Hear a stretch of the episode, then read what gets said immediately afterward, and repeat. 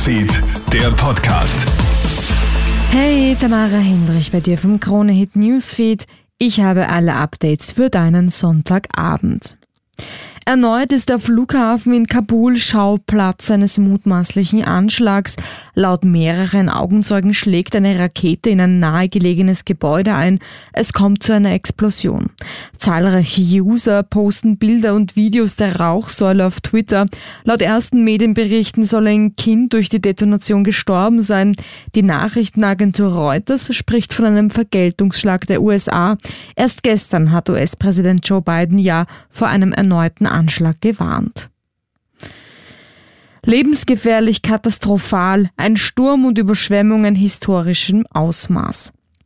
Mit diesen Worten warnen Experten vor Hurricane Ida, der derzeit auf die US-Golfküste zusteuert. Noch heute soll der Wirbelsturm auf die Küste im Bundesstaat Louisiana treffen. New Orleans müsse mit heftigem Regen, einer lebensgefährlichen Sturmflut, katastrophalen Windböen und lang anhaltenden Stromausfällen rechnen. Tausende Anrainer der Küstengebiete sind auf der Flucht ins Landesinnere. Ida könnte einer der stärksten Stürme seit 1850 werden, warnt Gouverneur John Bell Edwards. Genau vor 16 Jahren ist der Hurricane Katrina ja auf New Orleans getroffen und hat auch katastrophale Schäden und Überschwemmungen verursacht. Die vierte Corona-Welle kommt schneller als gedacht. Fast jeden Tag ist die Zahl der Neuinfektionen höher als noch am Tag zuvor. In den letzten 24 Stunden sind in Österreich 1415 Neuinfektionen gemeldet worden.